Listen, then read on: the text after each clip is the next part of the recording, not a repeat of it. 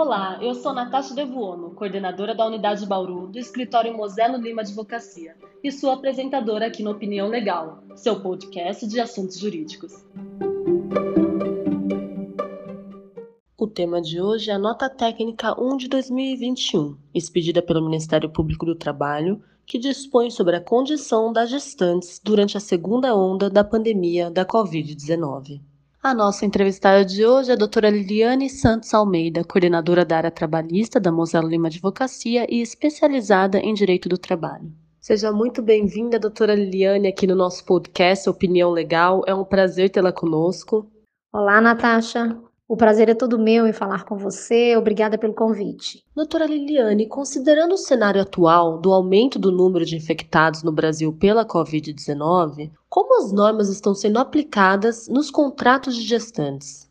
Antes de tudo, vale observar alguns fatos importantes que contribuíram para que tal assunto tivesse uma disciplina positivada. É sabido que o artigo 227 da Constituição Federal estabelece ser dever da família, sociedade e Estado a proteção integral das crianças, assim como a Lei Orgânica da Saúde 8088 de 1990, que prevê que a saúde é direito fundamental do ser humano, incluindo a obrigação não só do Estado, mas das pessoas e das empresas zelarem pela proteção da vida. Seguindo tais premissas, o Supremo Tribunal Federal julgou procedente a ação direta de inconstitucionalidade 5938 para declarar inconstitucionais alguns trechos dos dispositivos da CLT inseridos na reforma trabalhista com a Lei 13.467 do ano de 2017, que admitiam a possibilidade de trabalhadoras grávidas e lactantes desempenharem atividades em ambientes insalubres.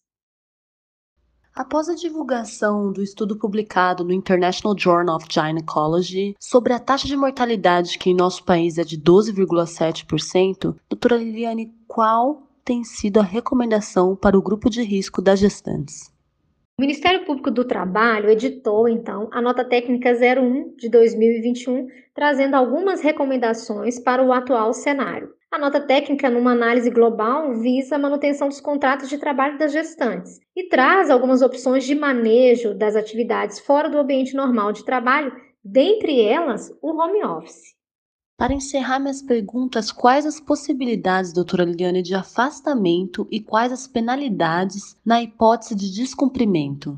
Pois bem, a relação contratual da gestante fora do ambiente normal de labor pode ocorrer no chamado trabalho remoto, sendo recomendado sempre que possível, como prevê a diretriz 02 da nota técnica, garantindo a remuneração mesmo quando o home office não seja praticável, suscitando também alternativas legais para tanto, como a interrupção, férias coletivas ou a suspensão para fins de qualificação. Um ponto importante é a possibilidade da designação das gestantes para setores diversos, quando impraticável o home office, para trabalhar em locais com número reduzido de trabalhadores, permitindo rodízio de trabalho e flexibilidade na alteração da jornada. O item 5 da diretriz da nota técnica merece atenção quanto à interpretação, pois a leitura mais adequada ao nosso entender é no sentido de que o atestado, apontando a gravidez e solicitando o afastamento, enseja o aceite do empregador. O simples atestado informando a condição gravídica não seria o suficiente para o afastamento do trabalho. Quanto à responsabilidade, vale observar né, que a opção no afastamento de gestante durante o período da pandemia, independente da idade gestacional, pode atrair a responsabilidade civil, prevista no artigo 186 do Código Civil,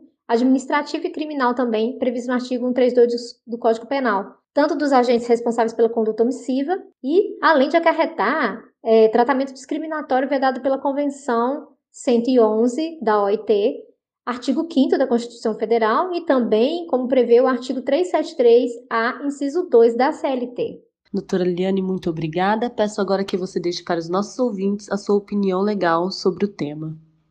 Para finalizarmos este bate-papo, sabemos que a iniciativa privada é o maior setor que emprega no país e tem contribuído para o crescimento da economia. Não medindo esforços para a manutenção dos postos de trabalho, pois tem consciência de que destes também depende o sucesso do seu negócio. Portanto, vivemos em um momento em que as empresas, empregados e órgãos fiscalizadores têm utilizado o senso colaborativo no sentido de tentar equilibrar as relações de trabalho em especial a das gestantes, pois, como se depreende da nota técnica, e não obstante haver previsão, mas não há obrigatoriedade de implantação somente de home office, sendo possível o labor em setores com poucas pessoas, além da possibilidade de suspensão para cursos, ou afastamento razoável ou por recomendação médica.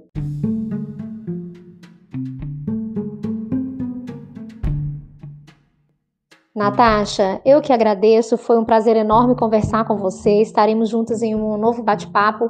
Agradeço pelo convite, mais uma vez, muito obrigada.